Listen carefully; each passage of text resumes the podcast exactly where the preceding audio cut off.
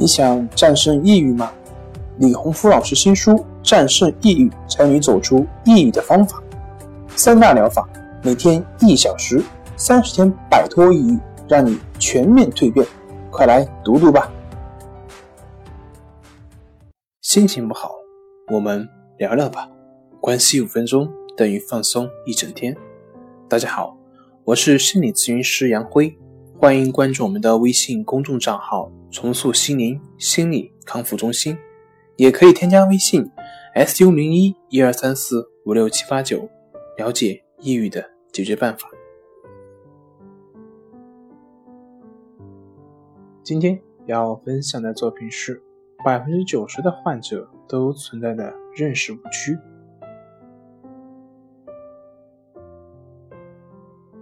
现今抗抑郁治疗有心理治疗、药物治疗、电休克治疗、脑立体定向手术和重复经颅磁刺激治疗等多种治疗方法。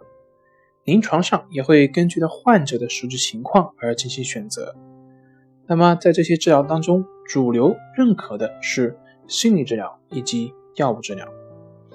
对于药物治疗，药物治疗对于情绪的缓解比较见效快。它是通过影响脑内化学物质的分泌来调节情绪，但是药物治疗的复发率较高，原因是仅仅是从生理上去控制，而不去找到生理失衡的根本原因。这就像往一个有漏洞的水杯里面去灌水，水是永远不会满的。同时，有些患者容易对药物产生依赖性，把自己的一切都归于药物的作用。忽略自身的努力以及调节，这不利于提高我们自身面对情绪的处理问题。对于心理治疗，一些患者对于心理咨询师有着不切实际的幻想，认为只要咨询师分析分析，给出建议，那么他就能够立马恢复正常的生活。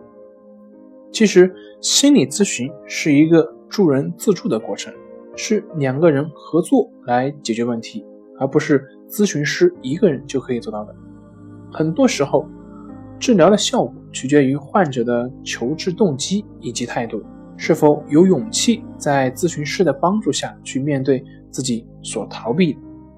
可以把咨询师比喻成一位教练，在体育的竞技场中，运动员成绩的好坏，除了教练自身的优秀与否外，跟运动员自身的努力有着密不可分的关系。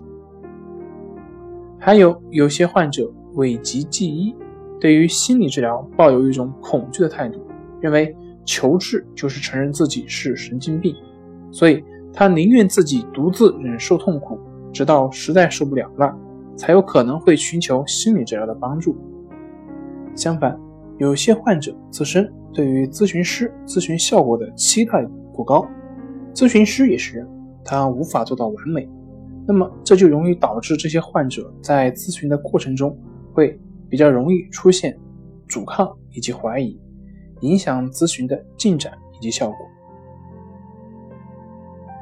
其实不管是什么疗法，试图一口吃出个大胖子的想法，在现有的治疗体系下是一定会落空的。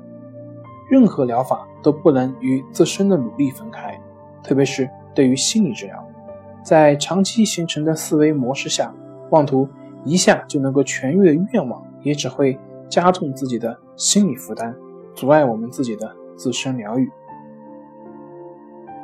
好了，今天就分享到这里，咱们下回再见。